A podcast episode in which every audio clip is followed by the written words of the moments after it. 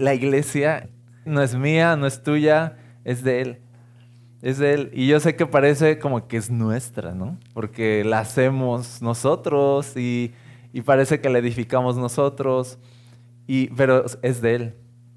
Entonces, eh, la iglesia es el, digamos que de verdad, lo que Jesús más ama y protege en este mundo. ¿Sí? La iglesia es, es de Él y Él la ganó con su sangre.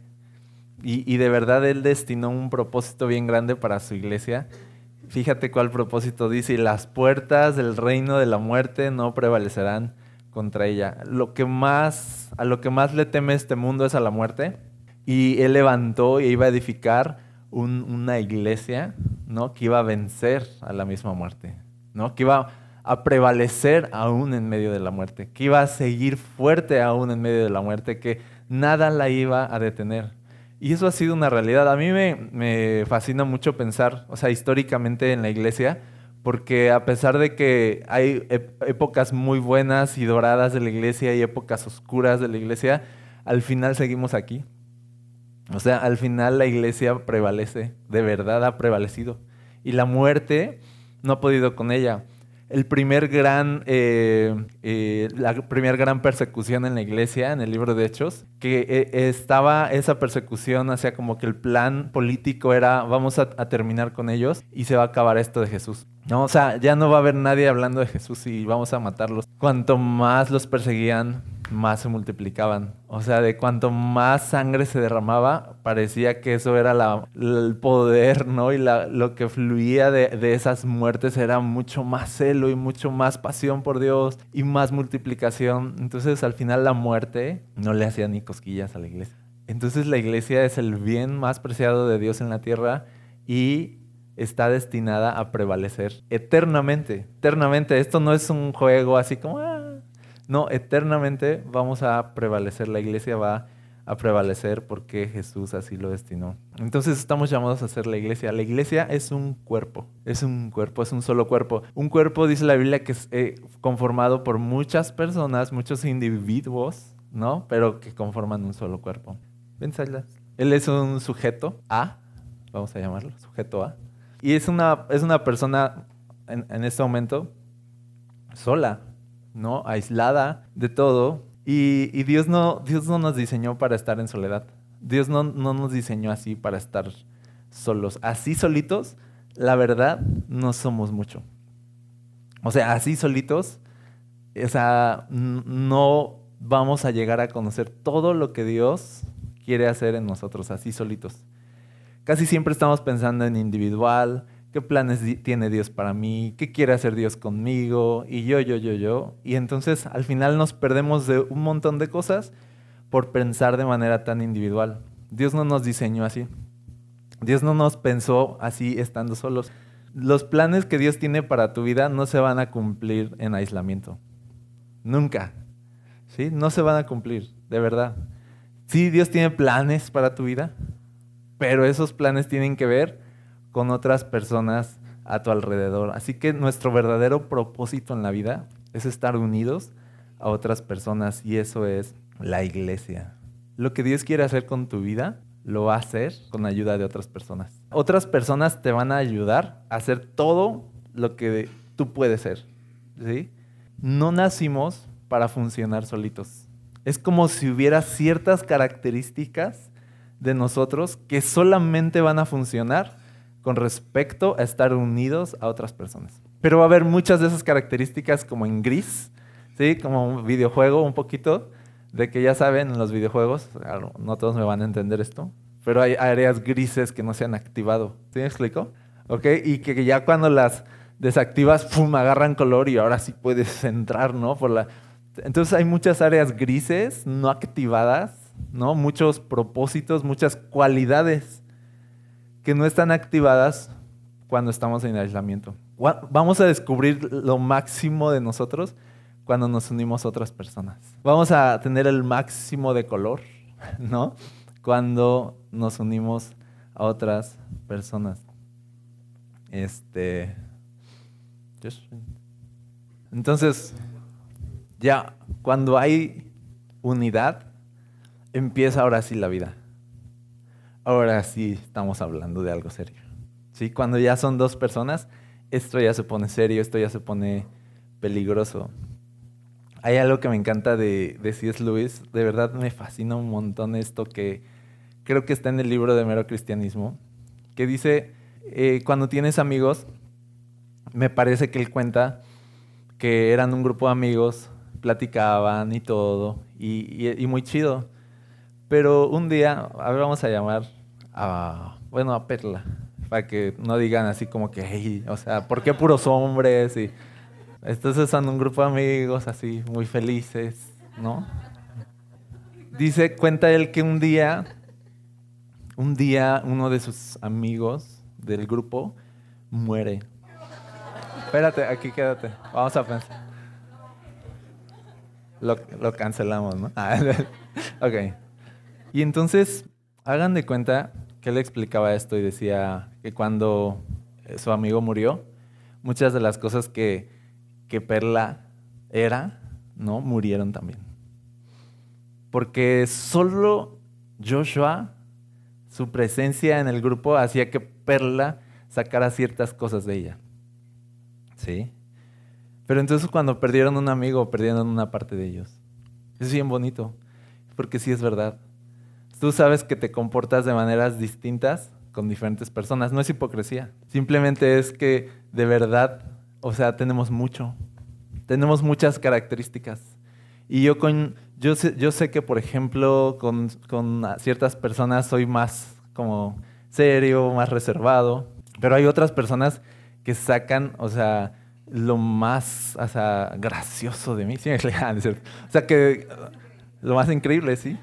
O sea, hay otras personas como que me relajo más y otras personas que me gusta, me gusta más como, como que soy más afectivo con otras personas, ¿no? Hay personas que me hacen ser mejor persona. Eso es lo importante. Todo lo que, lo que ellos son, lo son en relación a, a los demás.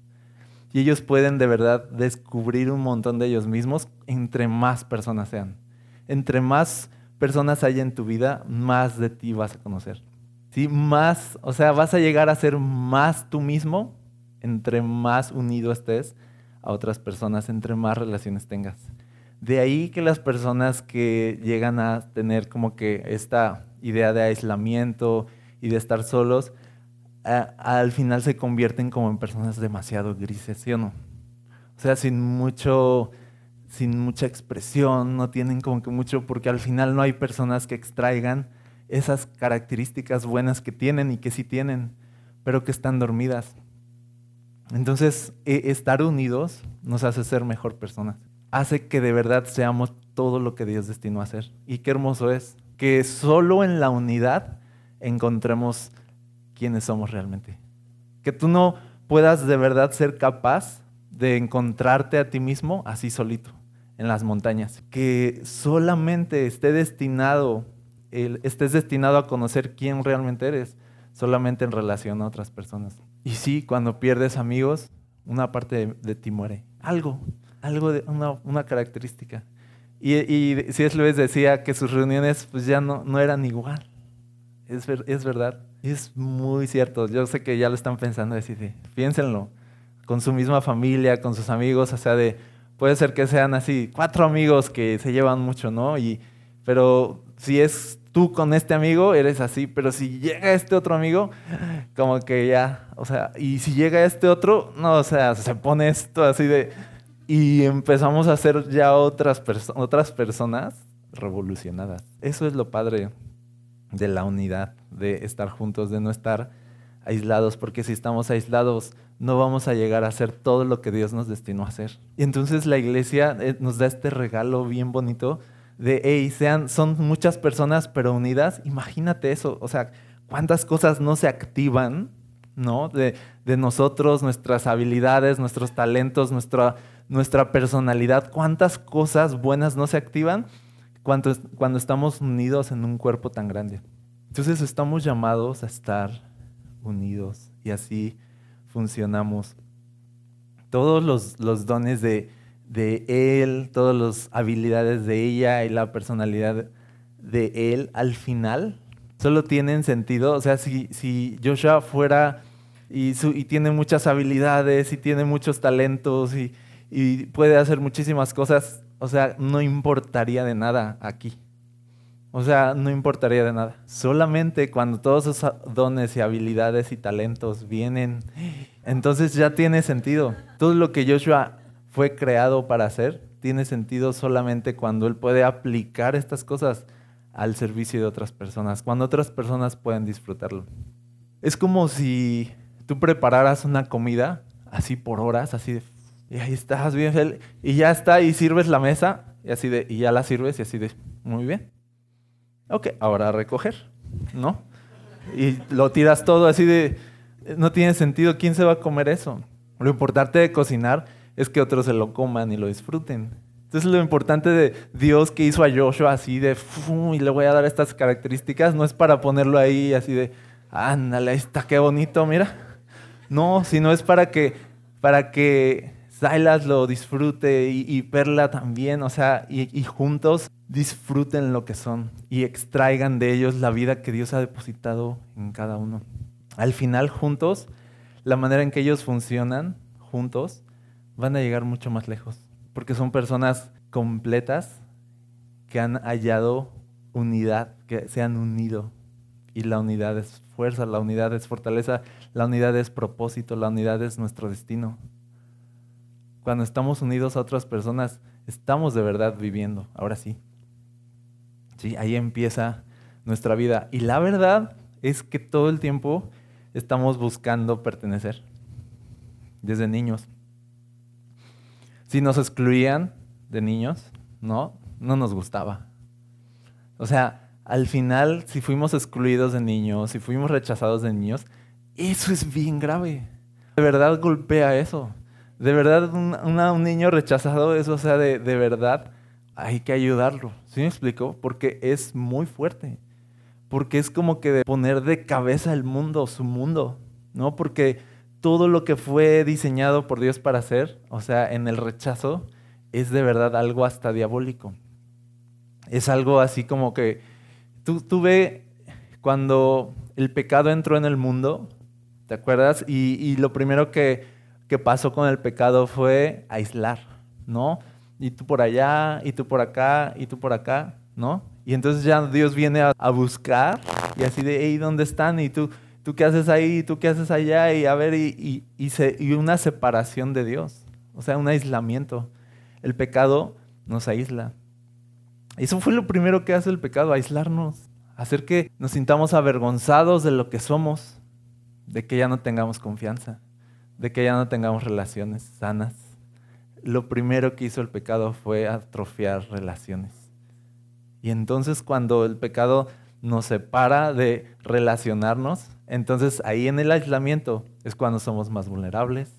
Ahí en el aislamiento es cuando nuestra vida empieza a ir en declive. En el aislamiento no hay propósito.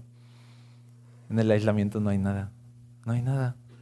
De ahí que tú aíslas a una persona por años y es muy probable que se suicide. La soledad lleva a la tristeza, a la depresión, porque es horrible. Entonces, la iglesia, somos muchas personas que fuimos llamadas a estar unidas. Fíjense que dice, no se vayan, ¿eh? Perdón, perdón, perdón. De hecho, van a estar todo el mensaje. Para que vean lo que se siente estar aquí parado. Ustedes ahí fácil, creen así de, ah, qué fácil, qué fácil. No, o sea, tengo que llegar a masajearme mis piecitos en la noche. O sea, Filipenses 2, 2 dice, entonces, dice Pablo a la iglesia, háganme verdaderamente feliz, poniéndose de acuerdo de todo corazón entre ustedes, amándose unos a otros y trabajando juntos, con un mismo pensamiento y un mismo propósito.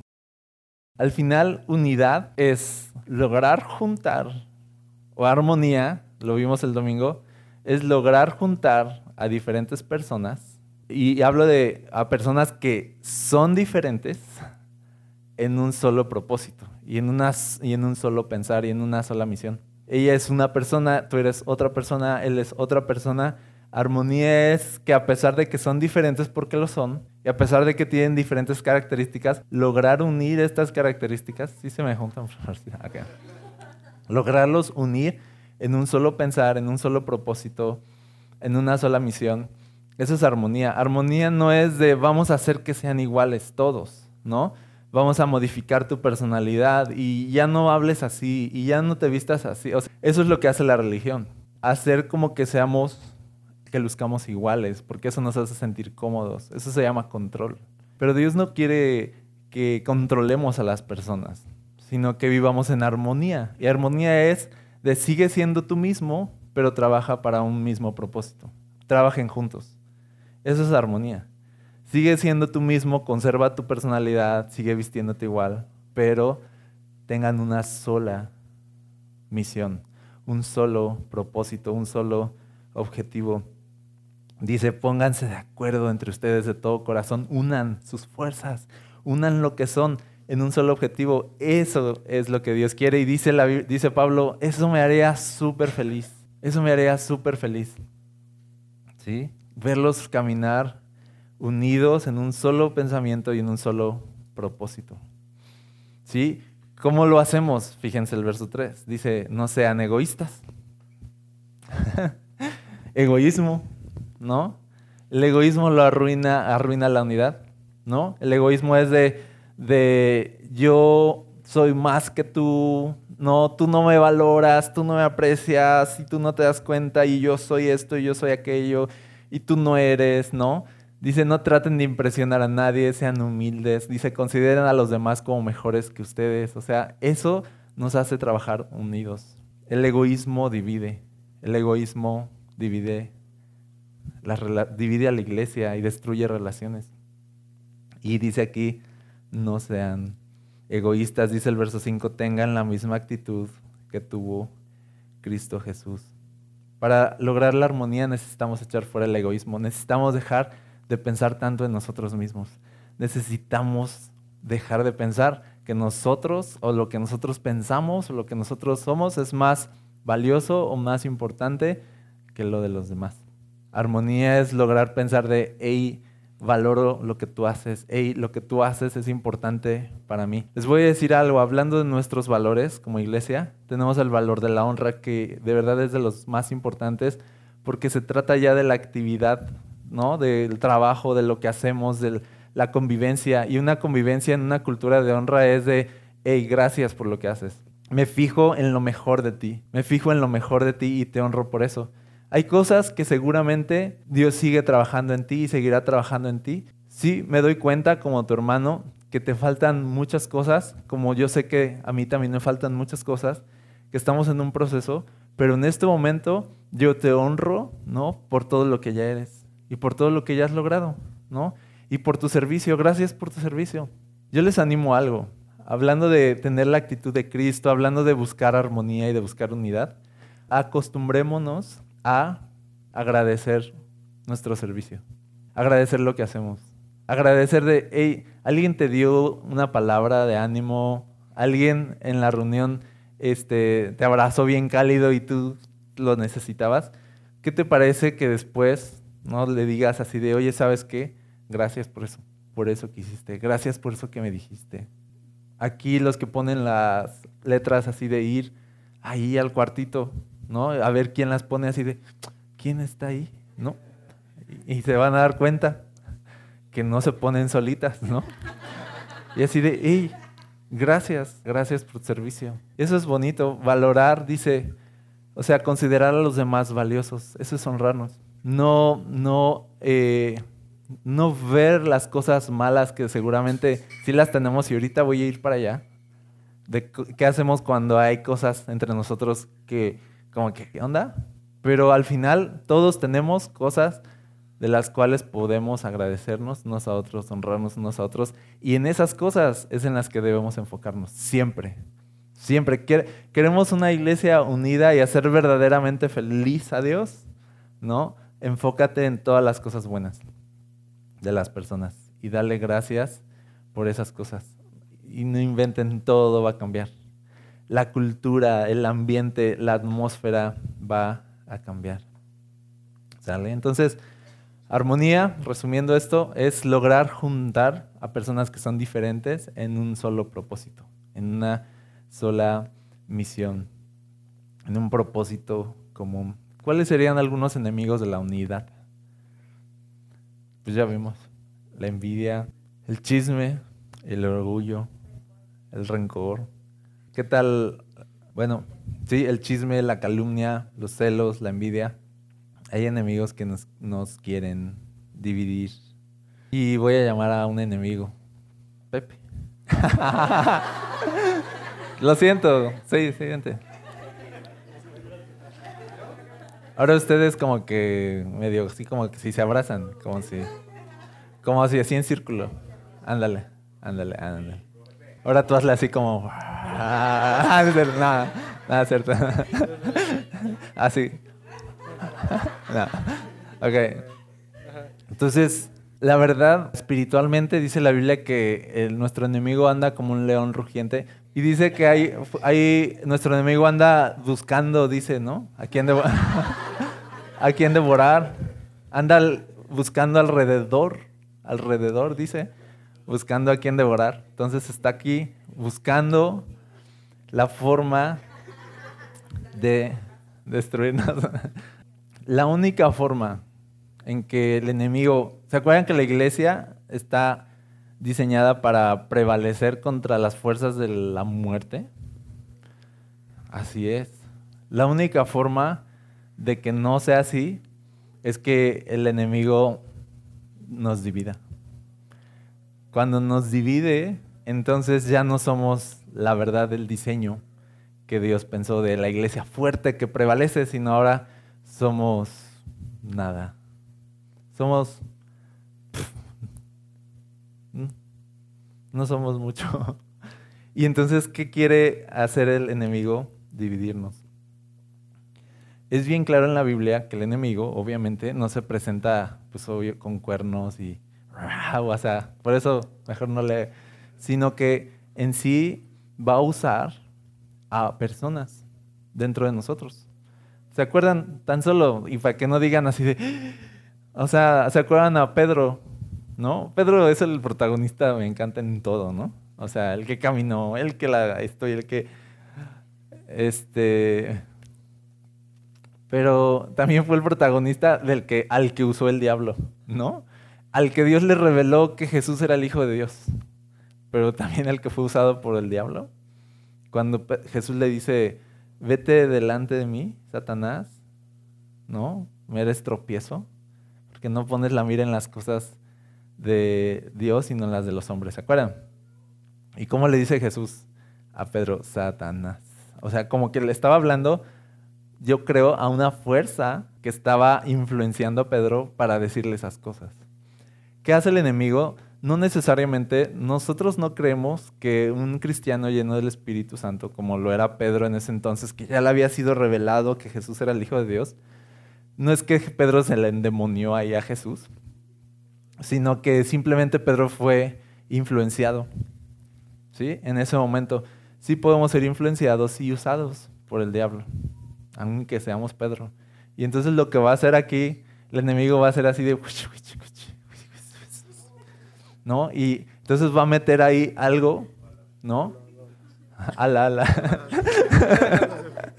entonces va a meter aquí algo para que aquí dentro, a ver, pues, dame permiso, para, ya le metió aquí la influencia para que desde aquí adentro esta influencia empiece a operar para dividir.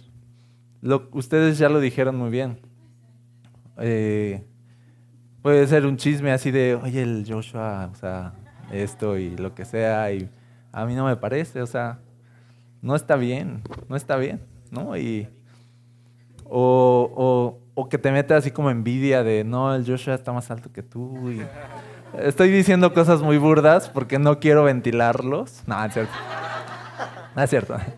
Entonces así, pero al final esos chismes y esos pensamientos que parecen así como insignificantes empiezan a hacer división. Y entonces ya en este aislamiento, todo lo que Silas podría haber sido usado por Dios ya está contaminado. Y ya no, y ya no puede de verdad ser todo lo que Dios destinó a ser porque se contaminó su corazón. Y un corazón contaminado no puede servir a Dios, de verdad. De ahí que, por ejemplo, tú ves a, los endemoniados diciendo, tú eres el Hijo de Dios, tú eres no sé qué, ¿se acuerdan? Y yo lo vería muy bien. Así de déjalos que digan, ¿no? O sea, pero Jesús no deja que los, que los impuros los sirvan eh, y los calla. Ahí tienes a, a Pablo con, con, esta mujer que estaba con un espíritu de adivinación estos hombres les predican la verdad y así como de, era muy buena propaganda, ¿no? Y al final Pablo, bien celoso así de, hey, cállate. Si hay cierto así como de, hey, no puedes en, impureza, con un corazón impuro no puedes servir a un Dios santo. Y el diablo lo sabe. Y el diablo sabe cómo te saca del propósito de Dios cuando nada más te mete algo en el corazón. ¿A quién le gusta tener algo en el corazón malo? A nadie. Pero de todas maneras lo hacemos. De todas maneras masticamos eso, ¿no? Y dejamos que nuestro corazón se contamine. ¿Se acuerdan cuando Ananías y Zafira llegan con su ofrenda y así de, aquí está? Y, y caen muertos? Ok. ¿Qué les dijo Pedro? ¿Por qué dejaste que Satanás llenara tu corazón? O sea, empieza con algo así sigiloso y se puede convertir en algo muy grave que te puede llevar a la misma muerte en ese caso. Entonces no es cualquier cosa ver al diablo operando en contra nuestra a través de chismes, a través de división, a través de celos, a través de envidias, a través de comentarios, a través de críticas, es súper malo. Es algo diabólico. Y, lo que, y yo quiero decirlo con esas palabras. es diabólico. Es porque es destructivo. Y todo lo destructivo es diabólico. ¿Sale? Todo lo destructivo es diabólico. Entonces, es diabólico Gracias, Aquí tantitos, esperen. Esta bonita obra que estamos haciendo, ¿va? es diabólico que pienses mal de tu hermano. Si tú estás pensando mal de tu hermano, estás pensando, estás operando en contra de ti.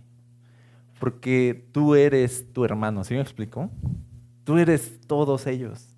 Cuando tú piensas mal de él, estás pensando estás operando en contra tuya, te estás, es, es un autosabotaje. ¿sí? Tú solito te estás poniendo el pie porque lo que son ustedes juntos es demasiado valioso. Es más, lo vimos el domingo.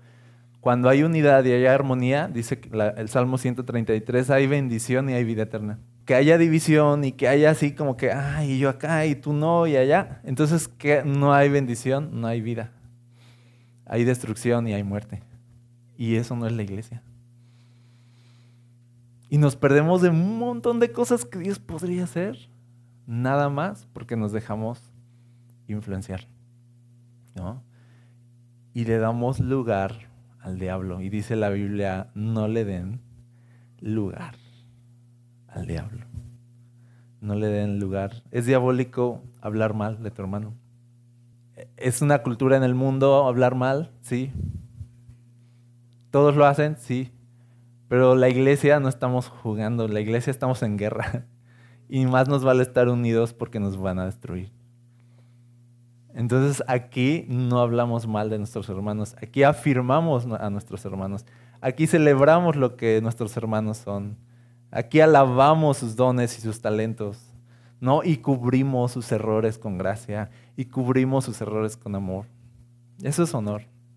Y yo les pongo siempre este ejemplo de los hijos de Noé, cuando Noé se emborrachó después de salir del arca, eh, plantó una viña y, entonces hizo vino y se emborrachó. O sea, yo digo, hey, estaba bien feliz, o sea, se iba a morir todo, o sea, no había nadie en el planeta y se emborrachó, ¿no? Entonces así de, y acabó desnudo y entonces llega uno de sus hijos y lo ve y así de, ah", y le llama a otro y el otro con una una cultura de honra, ¿no? Era de cultura gospel. Llega Y, entonces dice que toma un manto y entra de espaldas, ¿no? Y se lo pone a su papá y no, lo, no ve su desnudez. Eso es honrar. El amor dice cubre multitud de faltas, así de, ahí está, ¿no? Así de, no hay nada que ver aquí, ¿sí? Para allá, para allá, sus asuntos. o sea, eso es honrar. Al final, el que honró a su papá fue bendecido por Dios y el que lo deshonró y divulgó y dijo y señaló y criticó y puso juicio y, aprovechó eso para burlarse, ¿sí me explicó? Y aprovechó su situación y aprovechó su debilidad para entonces señalar un punto así de yo siempre supe que él era un borracho, ¿no? Se los dije, se los dije, sí, muy su arca y muy todo, y a ver, y ahí nos tenía, ahí con la madera y que los animales y todo, y así, pero mira, este es, este es mi papá realmente. O sea, eso es diabólico, señalar un error de alguien para entonces arruinarle su vida. Es diabólico. Una cultura de honra entonces es celebrar. Ey, hizo un arca este cuate. O sea, hizo un arca y salvó a la humanidad prácticamente.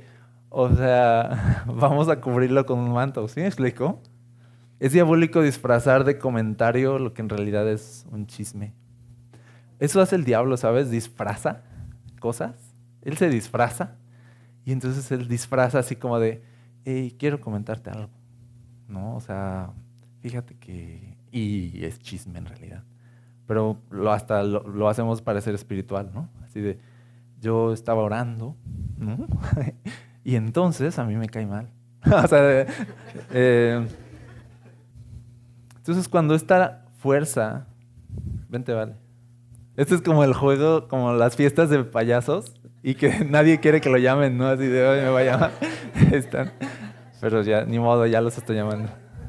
Es que tienen cada vez que ser... Entonces, esta fuerza, o sea, cuando esta fuerza empieza a jalar así, a, a dividir empieza a permear, empieza a aislar y empieza a separar y empieza a poner cada uno por un lado y al final, ponla por allá, por favor. Y entonces así separados, ya no somos un cuerpo, ya estamos débiles, ya no somos ninguna amenaza para el enemigo, ya él le hacemos los mandados, somos casi casi que sus siervos. En serio, es bien feo. Es bien feo. Estamos sirviendo para sus propósitos. Es un sabotaje. ¿no? Hablar mal de otros es hablar mal de tu mismo cuerpo. Y al final, miren, todos quisiéramos gloria y todos quisiéramos victorias y todos quisiéramos así como conquista y todos quisiéramos llegar bien lejos y cosas grandes, pero al final no estamos dispuestos a, a estas cosas pequeñas como, hey, Pónganse de acuerdo entre ustedes de todo corazón y trabajen unidos. Y es así de, sí, yo quiero bendición y yo y así y aquí, pero no estoy dispuesto ni siquiera a comprometerme con otra persona en amor. Entonces el diablo agarra fuerza. Ahora, así divididos, él es el, las fuerzas del mal. Este, vente, Hazel. Otro. Necesito como... Y este... Y Luis, vente. fui elegido, fui elegido.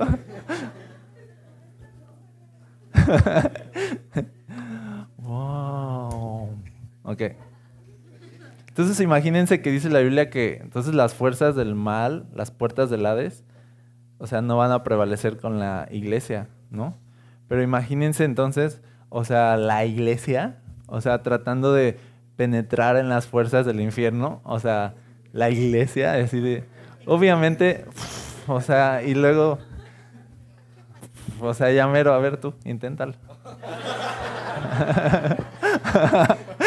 tranquilos, tranquilos. No tenemos nada, no tenemos nada para presentarnos contra el enemigo. Nada. O sea, esto sí es así como de tú y quién más. Tú y quién más. Y, sería bien padre decir así de no vengo solo, ¿no? Y así de y todos, no, vénganse todos. Espérense, todavía no, ese es el cierre. Pónganse por fin de este lado, así tantito. Aquí, entre pues. O sea, de, hey, no estoy solo. O sea, no, no estoy solo, no camino solo. Cuando la iglesia fue formada, si quieren háganse tantito para que me vean acá, aquí más para atrás. Cuando la iglesia fue formada, dice la Biblia que en hechos, que fueron llenos del Espíritu Santo, y que entonces la consecuencia inmediata fue que estaban juntos, que estaban, eh, dice que estaban unánimes en un mismo lugar cuando fueron llenos del Espíritu Santo. Dice que comían juntos con alegría, con sencillez de corazón. Eso es tan importante, sencillez de corazón. O sea, gente bien simple. Eh, o sea, gente simple es gente que se va a unir a otros fácilmente. Entonces, con sencillez de corazón comían juntos y todo, y, dice que la gente alababa y celebraba lo que la iglesia era y tenían el favor de la gente, o sea, eran una cosa brillante la iglesia. Entonces, a esta cosa así brillante, simple, sencilla, todos juntos, o sea, dice, y entonces el Señor, a este cuerpo sano, dice, entonces a este cuerpo sano, añadía a más personas, fácilmente fácilmente. Fácilmente añadía, dice, añadía a los que iban siendo salvos. Mira esto, Dios, Dios no va a añadir a personas a un cuerpo a un cuerpo enfermo. Dios no va a añadir personas a, a un cuerpo que está dividido. Sería como un suicidio, sería como lanzarlos hacia el abismo. De ahí que haya lamentablemente, lamentablemente lo digo, muchas iglesias que al final se estancan y no crecen porque no están sanas. Porque lo natural es que tú eres una iglesia sana y el Señor solito te añade, ¿no? A este cuerpo sano, a más personas que van a encontrar sentido y van a encontrar propósito ahí. Bien sencillo, bien sencillo. Uno como padre tan solo o sea, tú vas a una escuela y todo, bueno, a veces no nos importa, pero a veces, o sea, a veces sí somos más como payasitos, ¿verdad? Entre, vas a la escuela y checas así de a ver cómo es y a ver los maestros y como que si ves que hay una cultura así como de que hay bullying y es así, tú no quieres mandar ahí a tus hijos, ¿sí o no? O, no te importa y así de... Pero sí hay cierto así como precaución a veces de la atmósfera a las que vas a integrar a tus hijos. Así Dios. O sea, Dios, Dios créeme, o sea, por eso muchas iglesias no crecen. Y yo, quiero, yo no quiero que seamos de esas iglesias, ¿no? Yo quiero que de verdad crezcamos, porque crecer es una señal de, de estar sanos y de estar unidos. Y entonces Dios añade, y Dios añade, y Dios añade, ¿no?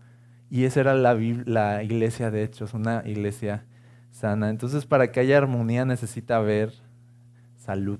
Y eso me lleva al siguiente texto, segunda de Timoteo, capítulo 2, verso 17. Dice, evita las conversaciones inútiles y necias, que solo llevan a una conducta cada vez más mundana. Qué simple es cuidar la unidad, ¿sí o no? Evita las conversaciones inútiles y necias que no van a ayudar en nada. ¿No? Evita eso, evítalo. Dice, este tipo de conversaciones se extienden como el cáncer. Así como en el caso de Mieneo y Fileto. Ya, eso no vamos a hablar. Sino de estas conversaciones se extienden como el, como el cáncer. ¿sí?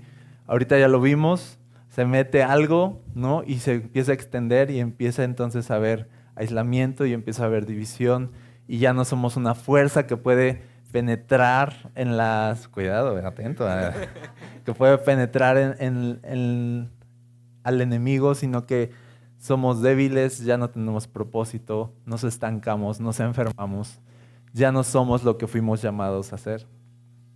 Y entonces, ¿qué, ¿cuál es la respuesta? Dice el verso 20.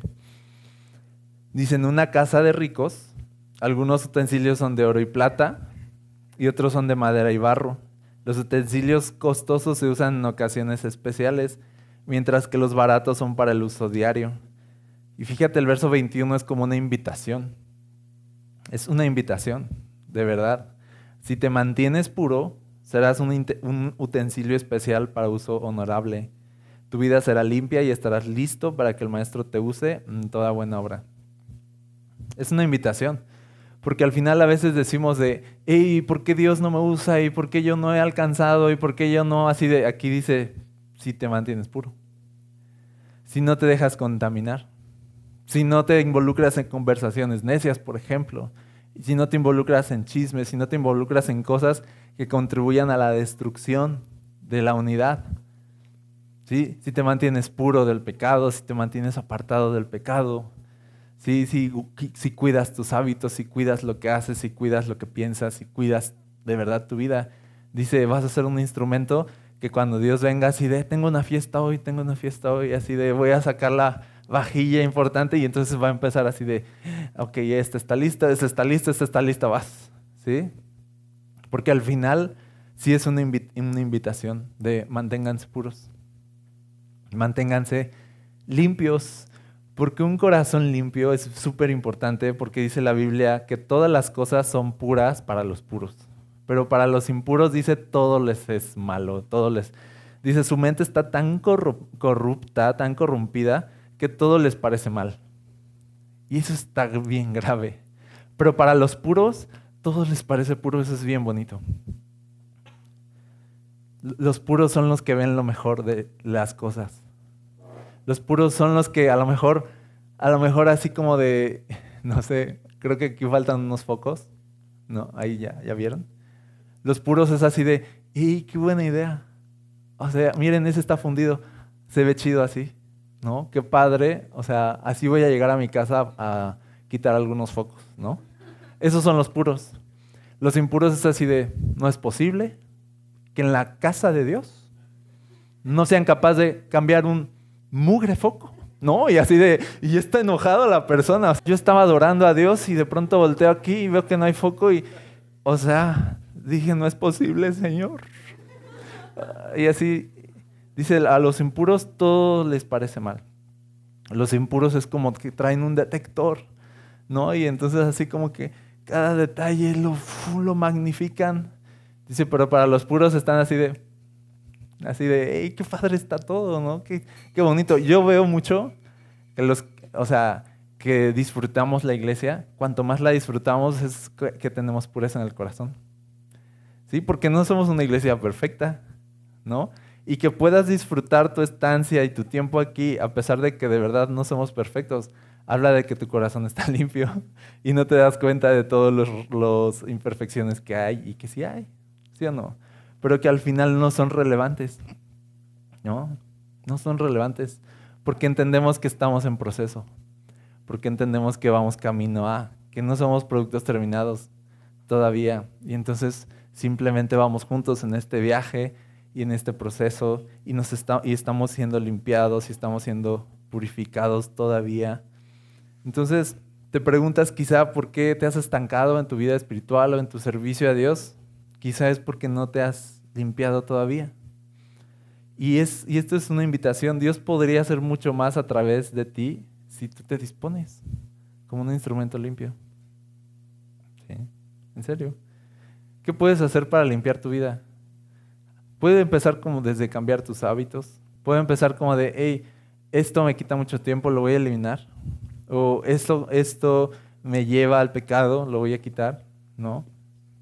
A mí me gusta, a mí me gustan los tatuajes, ¿ok? Ya, ya lo dije. Pero entonces, sí. Pero entonces no estoy súper tatuado, ¿ok? Y todas las cosas son puras para los puros, así que dejen de molestar. Ah, y entonces yo seguía, yo seguía páginas de, de tatuadores y así, y me gustaba, pero entonces me di cuenta de pronto que que pues luego salían imágenes, o sea, muy, muy explícitas de tatuajes. entonces yo, yo dije, no, o sea, esto no, no está chido.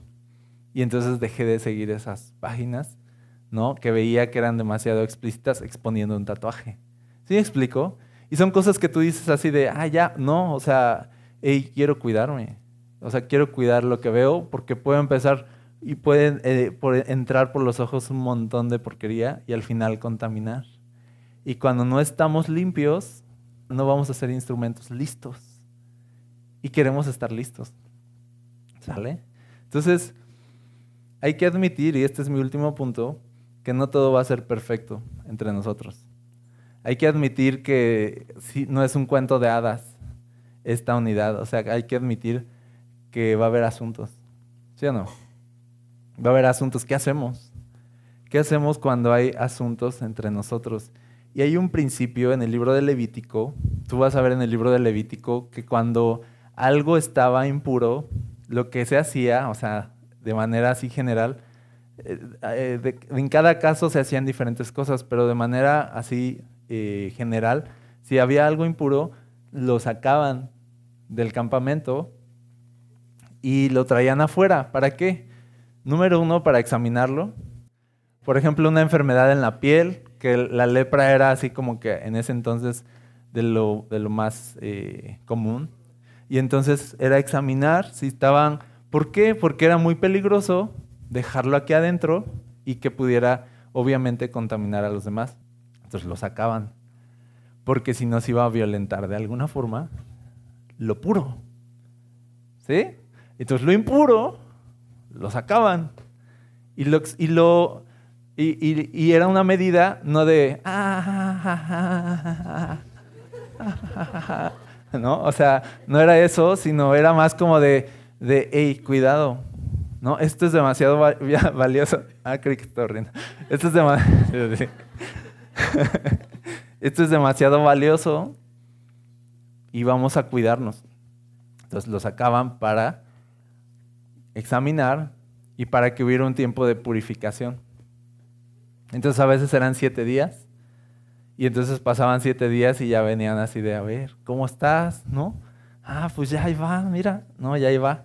Entonces parecía que, bueno, y entonces se iban, ¿no? Y esperaban siete días más y llegaban y examinaban otra vez y decían, parece que sí ya va sanando, pero dejaban otros siete días de todas formas, ¿no? Y entonces cuando ya veían que de verdad ya estaba sano, dice la Biblia que el sacerdote, mediante ofrendas y todo, ya lo declaraban ceremonialmente puro, otra vez. Y ahora sí, ceremonialmente puro. Ya puede regresar. Ahora, en el Nuevo Testamento el principio sigue en pie fue cuando Pablo dijo, un poco de levadura leuda toda la masa. ¿No? Entonces tengan cuidado de, que entre ustedes no haya levadura. ¿no? El principio sigue en pie del Levítico, de la impureza, el de estar limpios, y de cuando hay algo inmundo, algo impuro, sigue el mismo principio que dijo Jesús. Que dijo, si tú ves a tu hermano que peca, tiene, peca contra ti, o ves una falta en tu hermano, ¿no? También dice la Biblia, tú que eres espiritual, ¿no? Jálalo aparte, ¿no? Y entonces no para de... o sea, no para burlarte, no para criticarlo, no para, sino para ayudarlo. Y dice, entonces lo jalas aparte, dice, y hablas con él en privado.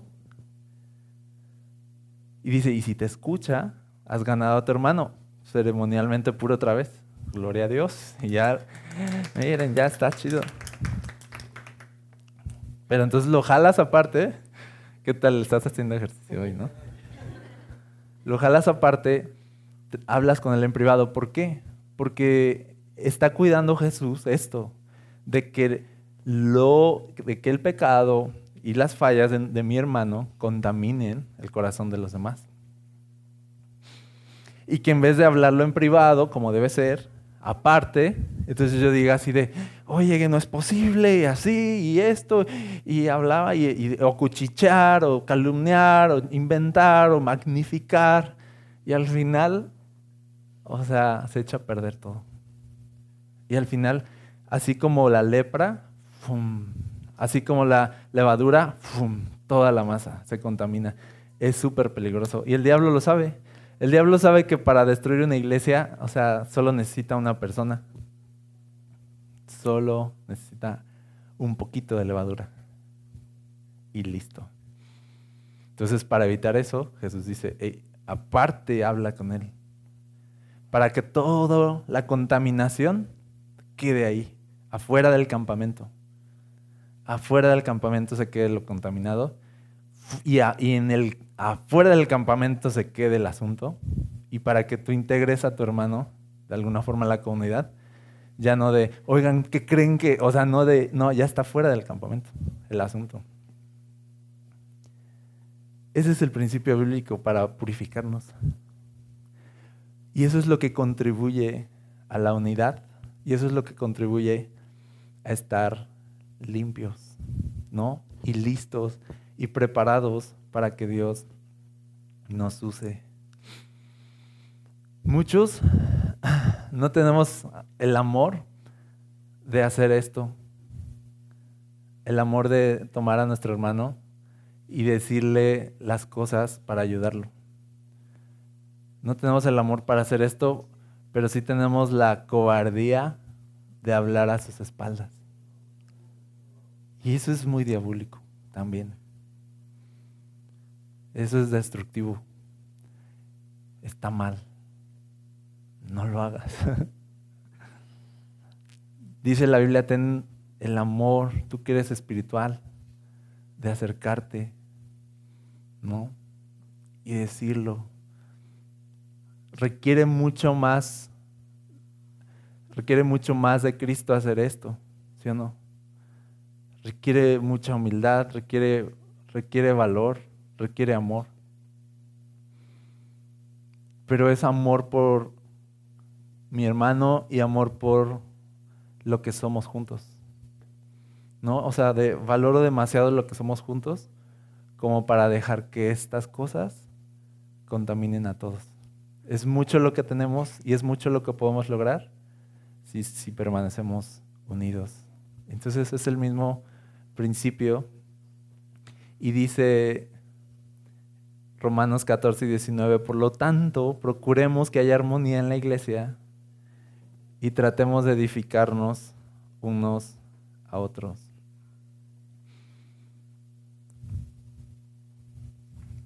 Armonía, ya. En privado, todo chido. No sé, o sea, ahí estamos limpios, seguimos adelante. Y entonces, a este cuerpo sano, viene Dios y dice, vente aquí a Cultura Gospel. Vente a, a Cultura Gospel tú también. Ven vente, vente a Cultura Gospel, ¿no? Y, y entonces, imagínense, y empieza a juntar Dios así, fum, fum, fum, fum, fum, y ahora todos unidos, ahora sí, vénganse, y vamos a probar, vamos a probar fuerza contra las puertas del Hades, a ver si pueden esta vez, y vengan, y, y todos unidos. Obviamente Ándele. No, con la... Y, miren qué paliza, qué paliza le están dando. O sea, ya, muchas gracias. Eso, de eso se trata. Ya se pueden sentar todos, lo hicieron muy bien. Un aplauso. Y quiero ser parte de los que contribuyen, dice la Biblia, que contribuyamos a la paz y a la mutua edificación. En este texto, aquí lo dice, procuremos que haya armonía en la iglesia y tratemos de edificarnos unos a otros. Yo quiero ser de los que contribuyen a edificar y no a destruir. Entonces yo les voy a decir algo bien práctico. Es bien fácil. Eso que vas a decir, ¿va a edificar o va a destruir? Eso que vas a hacer, ¿va a edificar o va a destruir? ¿Sí? Así de simple. Haz esa pregunta la próxima vez. Esa conversación es de edificación o es para destrucción. ¿Sí? Y listo. Y si es para destrucción, dice la Biblia, evítala entonces. ¿No? Y si ves que está mal, llama a tu hermano aparte y dile, oye, ¿sabes qué? Que esto está mal. ¿No? Y listo, y sale y te escuchó, sale muy bien. Y se me olvidó hacer el ejemplo, a ver, vuelvan a pasar, ¿no es cierto? De y si no te escucha, pues llama a otro hermano y entre los dos traten de ayudarlo, ¿no? Y dice, y si no te escucha, pues llámalos a todos, así de y traten, dice, y si de plano no los escucha, dice, ahí déjenlo, déjenlo fuera. ¿No? O sea, no, no permitan que eso contamine todo lo demás. Y al final el dejarlo fuera, dice la Biblia, es para salvación de su alma. ¿no? Ese, ese aislamiento es para sanidad al final.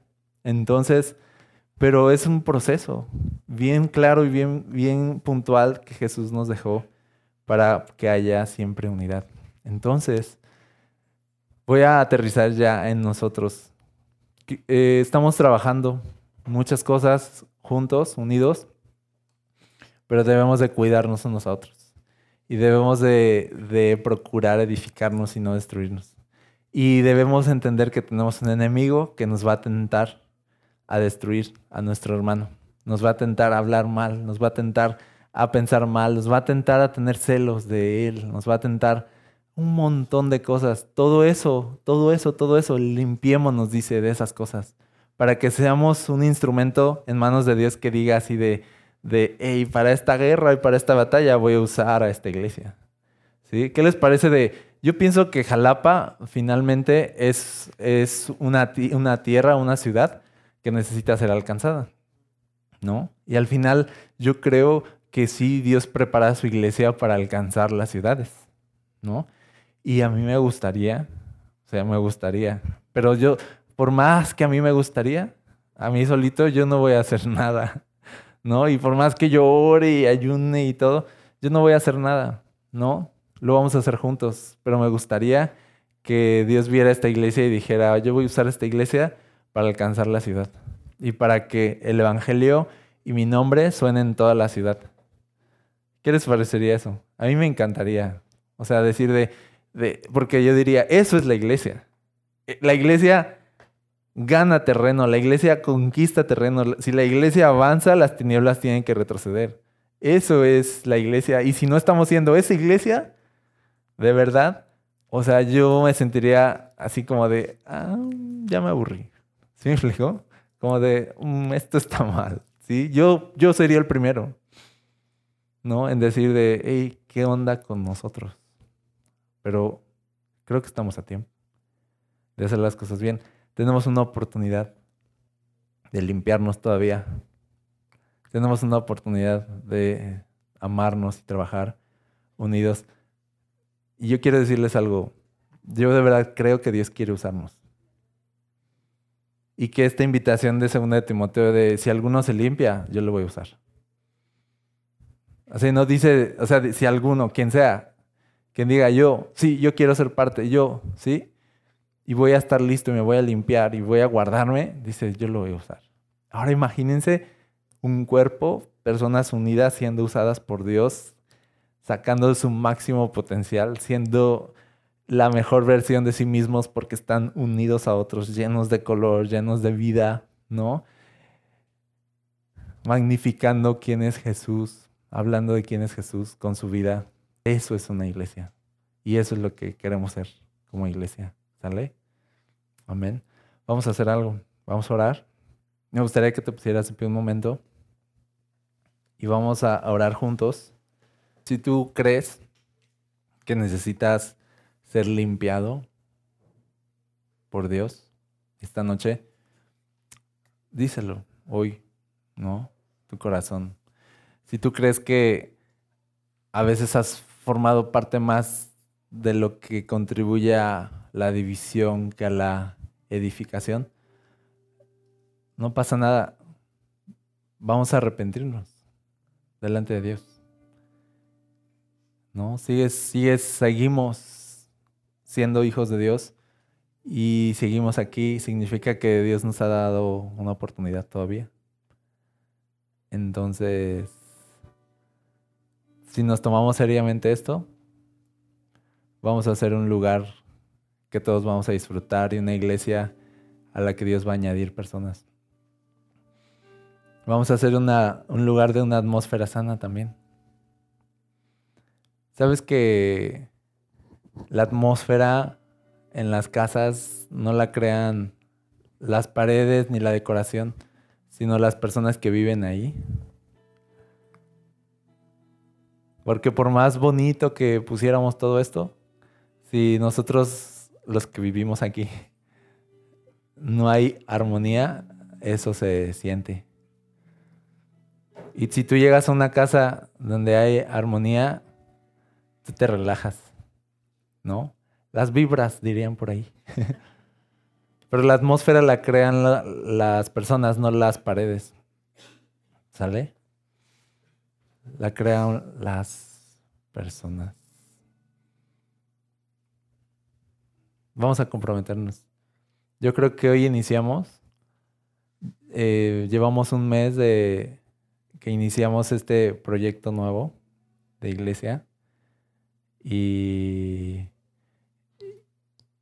y yo pienso esto, que cuando el pueblo salió del desierto, de Egipto, perdón, y fue llevado al desierto, tuvieron como varias paradas donde a veces la regaban, a veces, ya saben, de entrada el pueblo de Israel no entró a la tierra prometida porque se quejó demasiado de todo.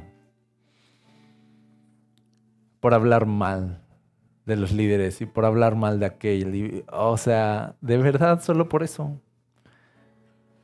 Y dice que Dios no se agradó de ellos. Y al final no pudieron alcanzar lo que estaban destinados a alcanzar, porque ellos mismos se sabotearon. Entonces yo creo que salimos en este viaje, ¿no? Y vamos, y vamos a tener paradas como estas, así de, hey, vamos a limpiarnos, porque Dios mañana hará maravillas, dice ahí. Vamos a purificarnos porque Dios mañana hará maravillas, dice la Biblia. Entonces, e, este es un buen tiempo para empezar.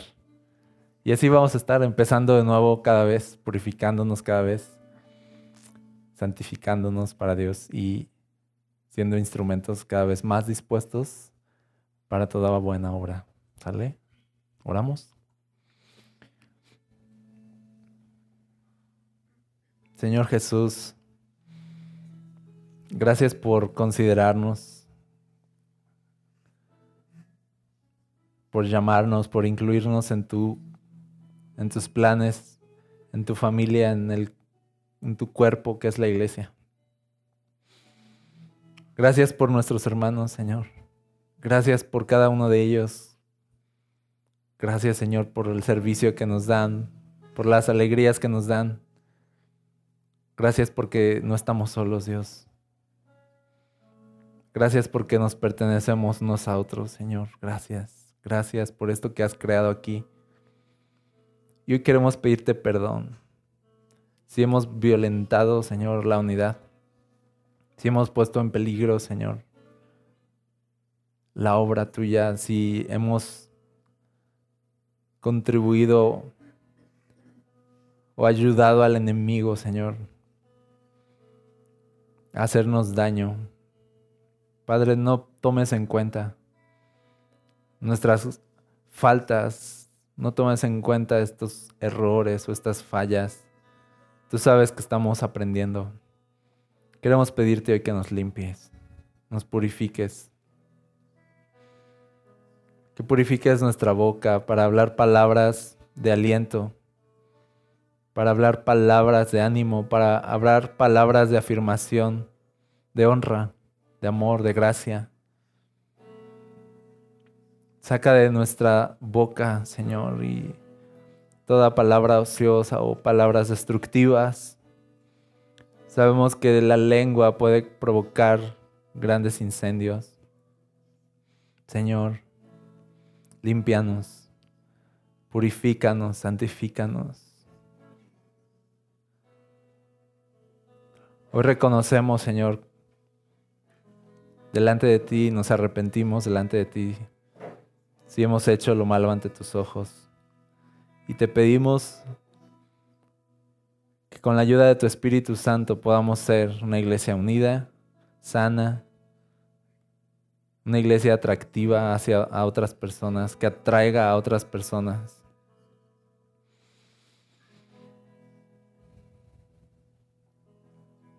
Y ayúdanos, Señor, a estar juntos, pase lo que pase. A que el enemigo no encuentre oportunidad entre nosotros. A que no le demos lugar. A no ignorar, Señor, sus maquinaciones. Cúbrenos, Señor. Cúbrenos, cúbrenos, cúbrenos. Santifícanos y límpianos, Señor. Si Dios pone en tu corazón que necesitas pedir perdón a alguien, si necesitas hablar con alguien en privado, si necesitas corregir tus caminos, yo te animo a que lo hagas, a que no esperes mucho. Si necesitas perdonar, si necesitas perdonar a alguien, yo, yo pido a Dios que nos dé a todos la gracia y el poder de su Espíritu para sanar nuestras relaciones. Si hubiera alguna queja, si hubiera algo que tuviéramos contra otra persona, en el nombre de Jesús y con su Espíritu Santo podamos sanar. Porque no hay nada imposible para Dios.